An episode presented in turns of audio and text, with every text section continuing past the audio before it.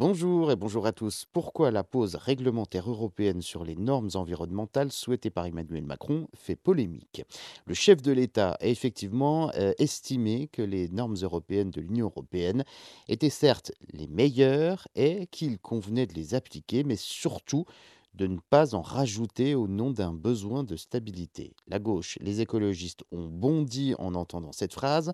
L'Élysée a aussitôt euh, tenu à clarifier les propos du chef de l'État. Le président ne parle pas de suspension, mais d'exécuter les décisions déjà prises.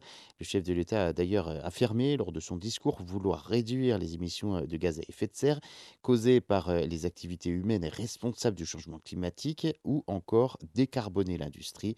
Mais voilà, pourquoi le terme de pause choisi par le chef de l'État soulève des inquiétudes? Eh bien, parce qu'il y a certes beaucoup de normes, mais qu'elles sont jugées nécessaires. Si le Code de l'environnement a grossi, c'est parce que des questions environnementales ont pris de l'ampleur, que de nouvelles problématiques sont apparues comme les OGM, les biotechnologies, les éoliennes ou encore la dangerosité des pesticides. Et puis le GIEC est clair là-dessus, hein. tout retard supplémentaire serait dangereux, d'autant plus que ces rapports ont déjà démontré euh, qu'une pause serait fatale. Il faut dire que même si l'essentiel du pacte vert, hein, des textes de l'Union européenne sur le climat a été voté, comme la réforme du marché euh, du carbone ou encore la fin des euh, ventes de voitures à moteur thermique, eh bien, il reste beaucoup de points à éclaircir.